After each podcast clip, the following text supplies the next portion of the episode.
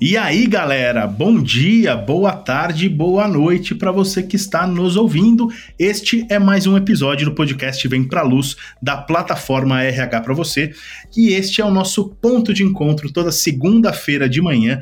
Tem episódio novo na área, então eu já deixo aqui o convite para você clicar em seguir ou se inscrever no nosso podcast aí no tocador de sua preferência. Assim, toda segunda-feira cedinho aparece um episódio novo do podcast Vem Pra Luz aí no seu tocador ou agregador de podcast, seja ele o Spotify, o Deezer, o Apple Podcasts, o Google Podcasts, não importa. Onde quer que você esteja ouvindo a gente, a gente tem esse encontro marcado logo no comecinho da semana, segunda-feira, entre 7 e 8 da manhã, tem episódio novo na área. Combinado?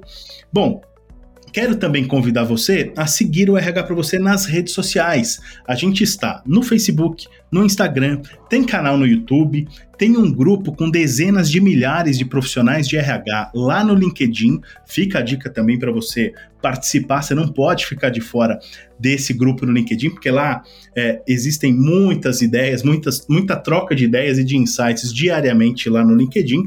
E claro, eu acho que o convite mais importante de todos é entrar no rhpravocê.com.br e curtir lá os nossos conteúdos. A nossa equipe de redação está é, tá produzindo posts novos todos os dias com os temas mais importantes, mais relevantes de RH. Então fica a dica também para você entrar lá porque a gente está, como eu falei, a gente está tentando trazer todos os temas mais centrais, mais essenciais para ajudar, fazer com que o RH seja cada vez mais protagonista nas organizações. Hoje a gente vai falar sobre um tema, inclusive, que pede que o RH seja de fato, ocupe de fato, uma posição de protagonismo nas empresas. É, e, e, e, esse tema é fusões né, nas empresas. Isso é algo muito recorrente, é um movimento que está acontecendo com volúpia, com, com grande musculatura nos últimos tempos. Muitas empresas estão ou em processo de aquisição ou em processo de fusão, isso é bastante comum e naturalmente que o que é mais importante nessa, nesses movimentos todos é, são, são a, é a questão humana, né? Como as empresas conseguem fazer é, as culturas organizacionais é, convergirem, conversarem e tudo mais. Só que esse é um desafio gigantesco para quem trabalha com gestão de pessoas, mas nós talvez aqui neste episódio a gente vai começar a abrir o, ou, ou pelo menos desenhar o caminho das pedras, né? E quem vai ajudar a gente nessa missão é o Mário, é o Mário Braille, que é consultor de capital humano da eTalent, a quem eu agradeço a participação, Mário. Obrigado, estou à sua disposição. Legal, obrigado. E participa também com a gente hoje a Gabriela Ferigato, a Gabi, que é editora do RH para você. E aí, Gabi, tudo bem? Oi, Dan, obrigada pelo convite. Oi, Mário, prazer estar aqui.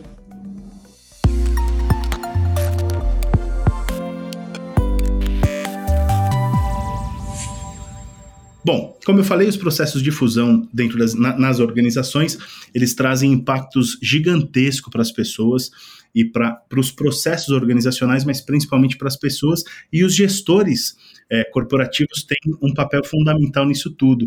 Então eu queria começar já convidando o Mário para para falar sobre esse tema conosco, que é perguntando justamente como, como se é possível minimizar esses impactos do ponto de vista da, da gestão comportamental quando a gente está falando de fusão de empresas, Mário. Daniel, é possível sim, Daniel, mas não é um hábito. Né? Hoje em dia, a, o foco dos processos de fusão e aquisição eles estão muito mais voltados aos aspectos fiscais e econômicos, ou seja, uma empresa no momento de fusão e aquisição, ela foca muito mais no aspecto de balancete da empresa, uh, como é que está o market share dessa empresa, como é que é a distribuição de cargos e salários dessa empresa, como é que é a alocação dessa empresa junto ao produto que ela faz. Todos esses aspectos jurídicos, financeiros e econômicos são avaliados. O aspecto comportamental e o aspecto do ser humano, ele não vou dizer para você que ele é irrele irrelevado, mas ele está dentro de uns aspectos que são intangíveis. E os aspectos intangíveis, eles não têm um percentual tão grande de atenção quanto esses outros aspectos que são tangíveis. Então, como você trabalhar com isso? Você tem que envolver a área de capital humano, a área de recurso humano, desde o momento nascedouro, desde o primeiro momento em que você está negociando com uma outra empresa. Para quê? Para que você comece a entender a empresa que vai ser, por exemplo, se eu sou eu sou RH de uma empresa ou de uma consultoria que eu vou participar de um processo. Você define a empresa compradora e a empresa a ser comprada. Então você tem que entender qual é a relação dessas duas culturas se elas se combinam, se elas se complementam, se elas se alavancam. Então você tem que fazer essa, essa análise prévia para que você possa entender se você ao trazer esse contingente humano da empresa comprada para a empresa que está adquirindo, se você vai interferir nesse modelo cultural seu e se você vai ter aderência desse outro modelo cultural. Isso é muito importante em todos os momentos, principalmente no momento nascedouro. Porque é aí que você vai olhar as duas culturas e poder fazer essa análise.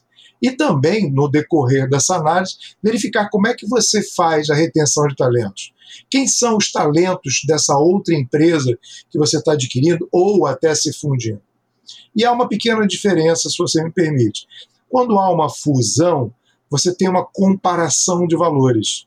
Quando você tem uma compra, a empresa comprada tem que trabalhar isso muito com seus funcionários, porque já há uma sensação prévia de que você está numa posição de desvantagem por estar sendo adquirido. Então, esse fator também muda a, o foco e a atenção que você vai dar. Perfeito, ficou absolutamente claro. Agora eu convido a Gabi para fazer uma pergunta aí para o Mário. Gabi. Oi, Dan. É, na verdade, a gente até trouxe essa ideia de tema. É, claro que é um tema muito importante, já esteve no portal, mas veio assim mais forte que em abril desse ano teve uma, fu uma fusão bilionária entre Ering e Soma, né, com a aquisição da Ering, e aí pipocou essa ideia de tema e a gente quis se aprofundar um pouquinho.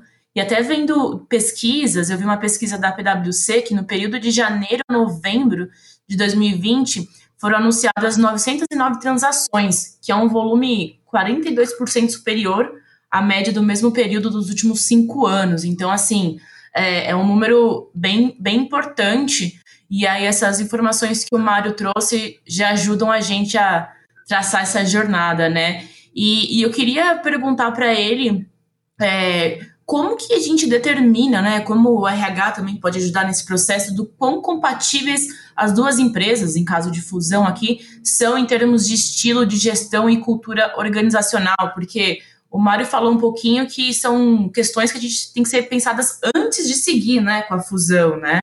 Então, assim, antes de tomar a decisão. Então, como de ordem prática, assim, como determinar essa, essa questão de estilo de gestão e cultura? Você tem diversas. Obrigado pela pergunta, Gabriel. Imagina. É, você tem diversas formas de fazer isso. A primeira e a mais básica é você identificar o perfil comportamental dessas empresas e o uhum. perfil de gestão dessas empresas. Quando você define o perfil comportamental e o perfil de gestão, você começa a entender os modelos que essa empresa atua em termos de comportamento. E por que isso? Porque comportamento, a gente tem o comportamento do indivíduo, você tem um comportamento da equipe e você tem um comportamento organizacional. Né? Uhum. que é medido pela, pela missão, pelos valores da empresa, a, a, a, maneira como essa empresa, a maneira como essa empresa trata o, o, o, capital humano dela própria, a maneira como ela atua dentro desse contexto com as pessoas, o processo de como valoriza essas pessoas, como é a maneira como você trabalha essas pessoas em termos de planos de carreira. Uhum. Aspectos maiores. Cultura da, da, da empresa, se é uma empresa que é de origem familiar, se é uma empresa de origem europeia, se é uma empresa de origem americana, isso interfere no modelo cultural dessa empresa. Então, quando você olha para as duas empresas que ou vão se fundir ou uma compra a outra, você tem que pegar esse aspecto como um todo. E o envolvimento do recurso humano é fundamental nesse momento. Porque uhum. você vai ver uma série de coisas que às vezes as pessoas não têm, não têm detalhe de como você mexe com isso. Por exemplo, não há como você fazer um processo desse, entrar com due diligence financeiro, due diligence de, de, eh, jurídico, todo o processo due diligence que hoje é utilizado, sem fazer um due diligence de RH. Se analisasse essas pessoas, qual é a percepção dessas pessoas do processo de mudança? Sem você empoderar essas pessoas no processo de mudança. Porque se você não fizer isso, você trabalha numa equipe. Amanhã você vai receber 5, 6, 7 outras pessoas oriundas de uma outra cultura, de um outro modelo de análise e de avaliação para trabalhar com você. Sem que você tenha sido informado sobre o perfil dessas pessoas, o perfil comportamental que elas possuem, o perfil comportamental daquela instituição. Uhum. E quando a gente fala de perfil comportamental, a gente está dentro de um, de um modelo que é a área de comportamento, nesse momento, seja sendo aqui que você tem mais foco. Porque normalmente o que se olha nisso é a competência e habilidade dessas pessoas. Com onde ela estudou, análise de currículo, análise de tempo de experiência. Mas nesse momento você tem que analisar como essa pessoa se comporta. Se o perfil daquela empresa ela valoriza, por exemplo, pessoas com perfis mais extrovertidos, você tem uma, um modelo de gestão de liberdade responsável, se você tem modelos de, de gestão democrático. Aí você pega isso coloca numa empresa onde o modelo de gestão é autocrático, onde o foco principal da empresa é o faturamento, onde o foco principal da empresa é metas e procedimentos. Então você tem uma dicotomia de pessoas, uma com uma visão mais voltada à relação, à interação, à liberdade de ação, a, a opinar com facilidade. Do outro lado, você tem uma empresa e que tem regras e procedimentos pragmáticos, você tem um choque cultural e as duas empresas podem estar no mesmo modelo de mercado. Não sei se foi claro para você. Foi, foi sim foi bastante claro. Mário, conforme você vai falando, fica, fica cada vez mais evidente é, a questão comportamental, é, como, como é importante que os gestores organizacionais percebam e se atentem para a questão comportamental dos times das empresas que estão é, sendo fundidas ou, ou, ou, no caso de uma aquisição também. E aí eu queria te perguntar, é óbvio que quando a gente fala de fusão e aquisição, a gente está falando de mudanças. E mudanças é, trazem é, evidentemente, insegurança para boa parte das pessoas que estão envolvidas dentro das operações que estão passando por esse processo. E aí eu imagino que a comunicação seja um ponto fundamental para que tudo isso aconteça da maneira mais efetiva e tranquila possível. De acordo com a sua experiência, é, é assim mesmo? Quer dizer, qual, qual é o papel que as lideranças e principalmente o RH tem quando a gente pensa especificamente na questão da comunicação e, e, e em lidar com a, o sentimento de insegurança, de, de, de ansiedade por parte dos, da, da força de trabalho? É, o principal, o principal fator da comunicação é transparência. Você tem que fazer uma comunicação transparência em todos os, transparente em todos os níveis da empresa. Você tem que trazer e engajar esse funcionário como se fosse parte do processo. Você não pode alijar a pessoa do processo. Você tem que trazer ele para o processo. Você tem que dar para ele o sentido de dono, como se ele fizesse parte desse processo. E isso desde o nascedouro, desde as fases iniciais. Por quê? Porque com isso você traz com que essa pessoa seja participe do processo, ela se sinta parte do processo, ela, se, ela, ela a voz dela está sendo ouvida nesse momento. Só como Perfeito. fator de informação, hoje, em torno de, do aumento de 60% de turnover quando você faz processo de fusão de aquisição. Você aumenta, se você tinha 10% de turnover, você passa a ser 16% de turnover. Por que, que acontece isso? Justamente por esse, por esse fator que você falou. Será que eu vou ser demitido? Será que eu sou peça importante nesse futuro? Será que a minha opinião é importante nesse processo? Será que eu me tornei um número? Eu venho de uma empresa onde a empresa sabia quem eu era. Né? Eu dirigia as uhum. pessoas com clareza, com transparência, elas me ouviam. Será que isso vai acontecer agora nesse momento? Será que eu vou ser ouvido? Será que eu sou importante nesse momento?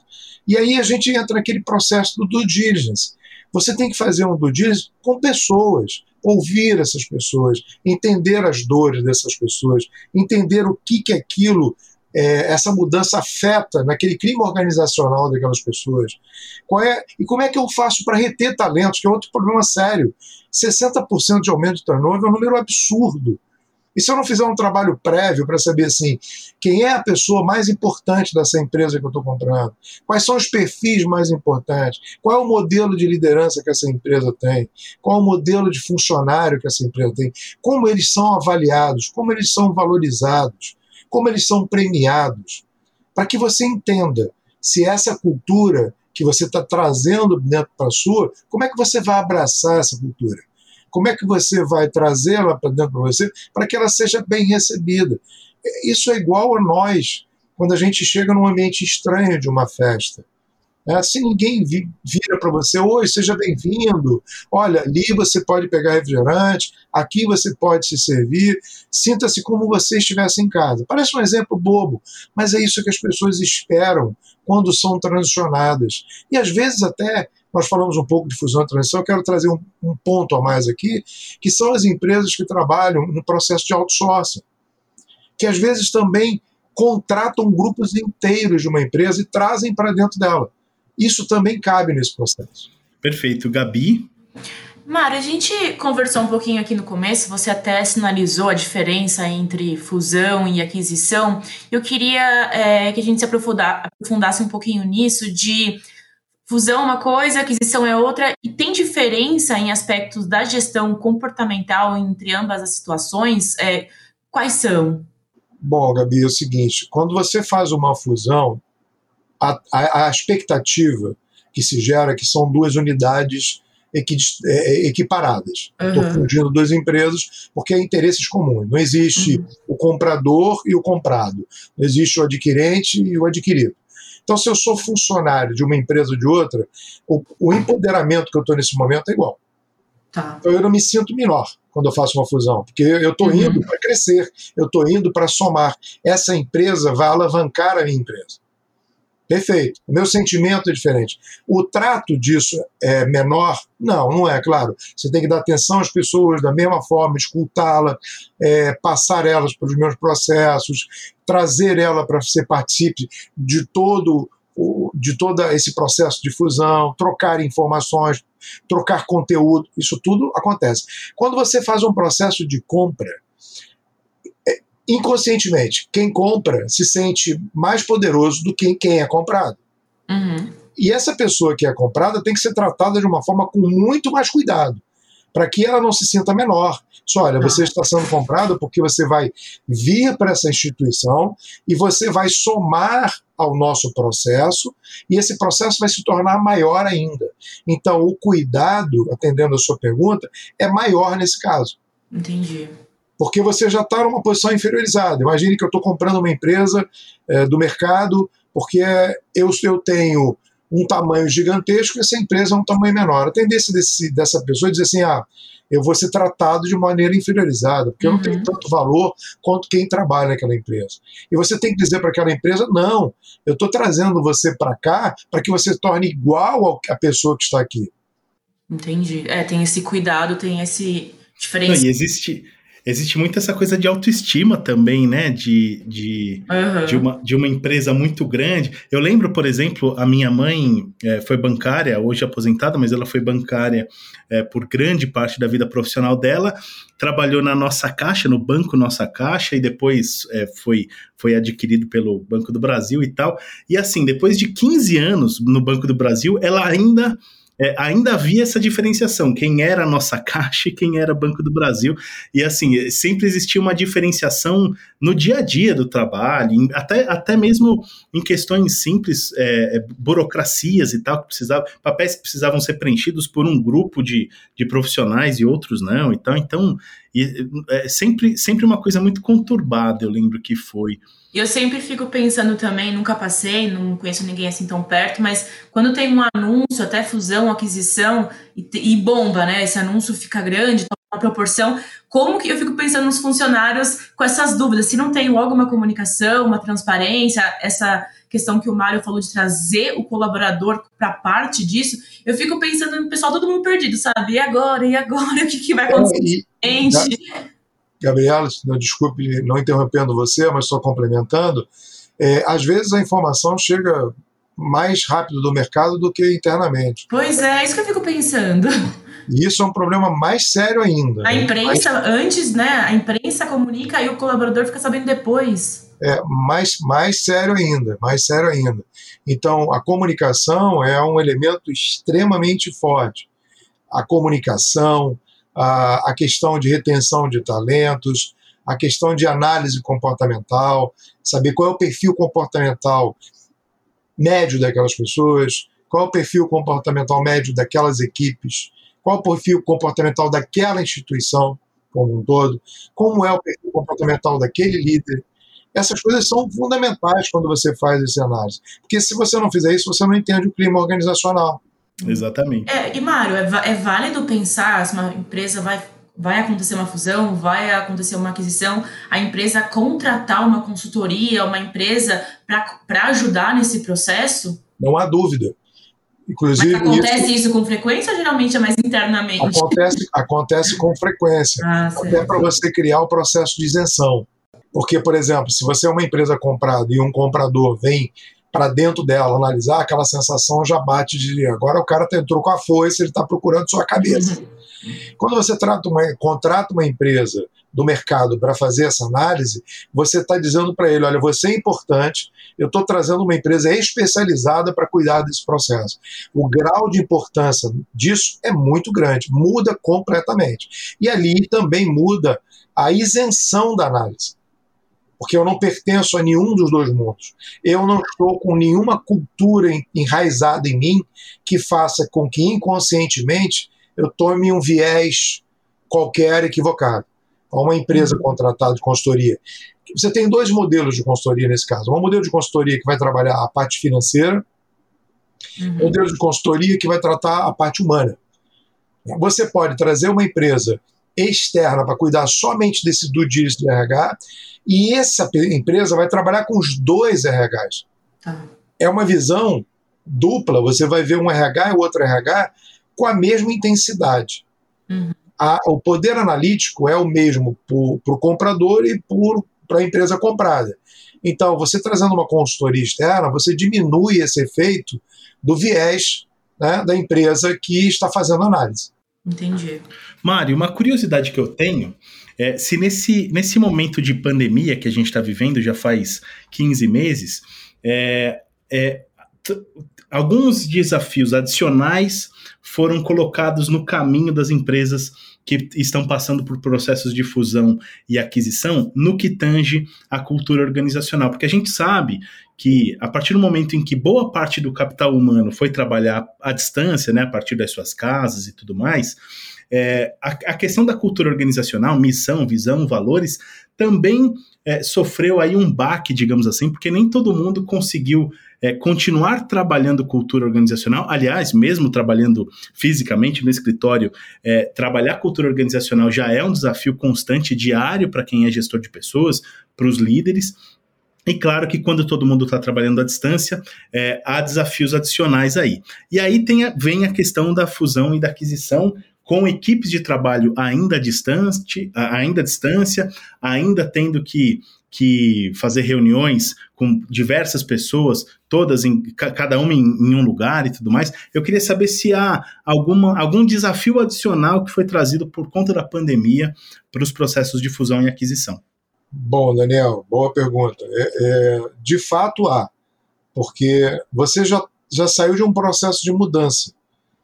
Aliás, nós ainda Sim. estamos no processo. Ainda estamos. ainda estamos né? Eu diria que esse, esse, processo da pandemia ele foi dividido em quatro ondas. A primeira é o susto. Vamos, vamos, vamos, vem uma pandemia, temos que sair. É, o segundo é o segundo susto, chegar em casa e ver que não dá para trabalhar em casa na maioria dos casos. Sim. Tenho que me adaptar, criar um processo de adaptação. Né? Eu tenho que, meu computador tem que funcionar bem, ah, tem que ter lugar para o filho estudar, para a mulher trabalhar. Uma, uma, uma, empresa que você cria dentro de casa. Né? Eu digo que a gente não está em home office. A gente trouxe o office para home, é diferente. Uhum. Né? É, a gente exatamente. mudou o conceito. E a gente entrou num processo de uma terceira onda onde eu me aclimatei. Eu já estou trabalhando bem dentro de casa. E na maioria dos casos, dependendo da classificação, você já está achando e se certificando, na maioria dos casos, de que a tua performance aumentou. E outra coisa, a identidade da sua empresa, ela mudou de característica. Não é mais predial. Né? Eu não tenho mais aquela ligação com, com o café da empresa, com o restaurante ao lado da empresa, né?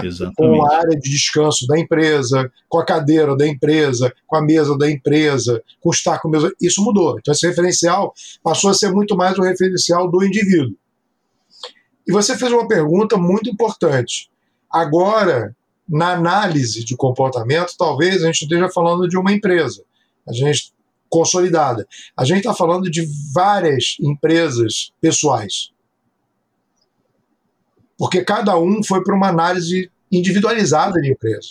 A gente denomina como eu SA, ou seja, eu vim para minha casa, criei a minha empresa. E eu estou dentro da minha empresa, de todos os meus colegas de trabalho, só que meu conceito de empresa mudou em relação até às outras pessoas. Então, esse é mais um agravante. Porque você pode estar contratando uma empresa por uma ideia cultural que você tinha daquela empresa, e hoje, essa empresa já mudou completamente o modelo cultural dela, a, a, o clima organizacional dela mudou, pode ser até para melhor, mas ele já mudou, porque ele fragmentou ele não está consolidado. E para você fazer, por exemplo, uma análise, imagine que hoje você pode ter uma empresa de 100 pessoas, com mil pessoas, em que as mil pessoas estão em mil endereços diferentes. Exatamente, exatamente. Então, você cuidar além da logística desse processo, você está lidando com mil empresas diferentes. E, e, no sentido comportamental. No sentido de como eu me comporto com a minha empresa Mário, por exemplo, dentro da minha casa.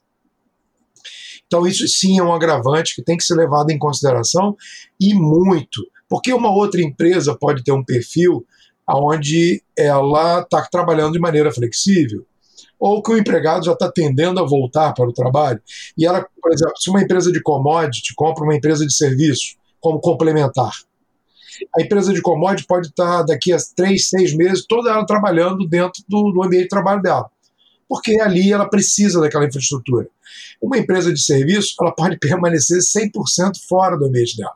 E não era assim, mudou. Mudou completamente, é, é o que você falou, o nosso referencial mudou, né, porque é, até pouco tempo atrás a gente achava que cultura organizacional era aquela sala de descompressão do Google, era poder ir trabalhar de bermuda, né? A gente, uhum. Existiam essas, essas conversas há pouco tempo, né? Até, sei lá, dois anos atrás. Você citou o Google, e o Google é o maior exemplo disso. O Google pre preparou aquela ambientação toda, e o Google é uma empresa que já, se, já disse que só retorna quando tiver toda a segurança da vacinação. Uhum. Perfeito. Ele, por exemplo, é. se pronunciou dessa forma. E outra coisa muito importante, nós falamos muito de pensar fora da caixa. Né? Ah, pensa fora da caixa. Eu diria para você, Daniel e Gabriela, esquece a caixa.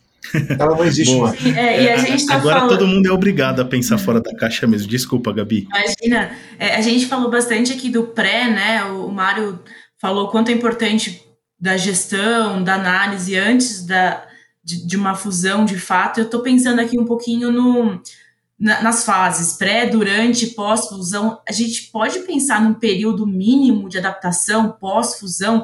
Tem um, é, a gente consegue pensar é, quanto tempo dura essa adaptação? Não sei se é tão simples assim. É claro que cada cultura, cada empresa, cada realidade, mas tem assim um, um período mínimo que as empresas devem se atentar para essa fase de adaptação pós-fusão?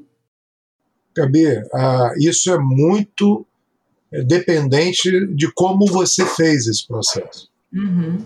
É, porque a gente acabou de falar de uma taxa de turnover muito alta. É, como chegou até ali, né? Pois é. Você imagina que no meio do processo de transição as pessoas estão pedindo demissão.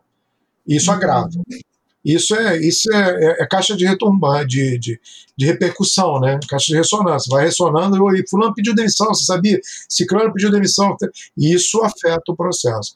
Eu não vejo assim um prazo para poder definir para você. Porque isso varia muito do tamanho da empresa e do diferencial das duas culturas.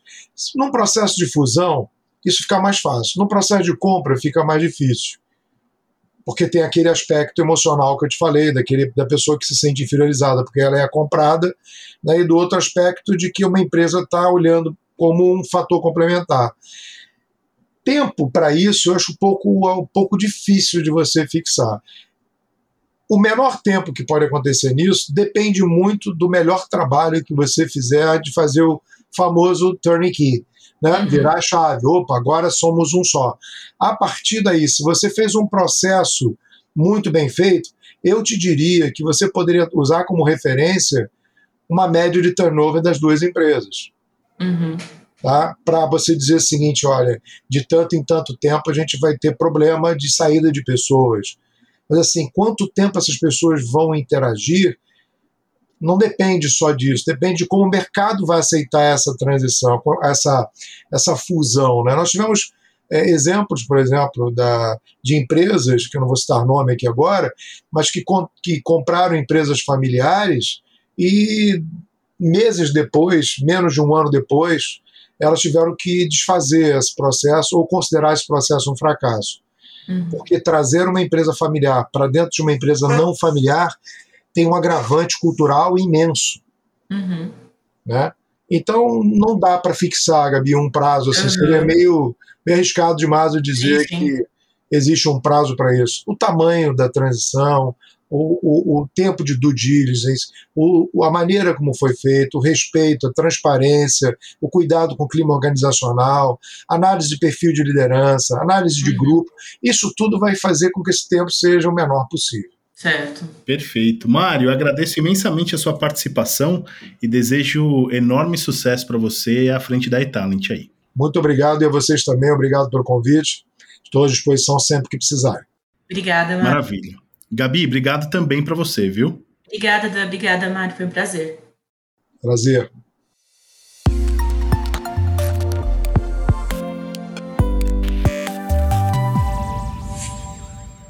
E aí, curtiram o nosso papo de hoje com o Mário Braille, consultor de capital humano da eTalent. Quem me acompanhou neste podcast foi a Gabriela Ferigato, que é a editora do RH para você. Eu espero que você tenha curtido, hein? Bom, eu renovo o convite para você seguir o RH para você nas redes sociais, Facebook, Instagram, grupo no LinkedIn, canal no YouTube e, mais importante que tudo, ficar ligado no site rhpravocê.com.br. Mais uma vez, também desejo uma excelente semana para você, que seja uma semana de muita, muito sucesso, muitas boas realizações. Um grande abraço e até o próximo episódio.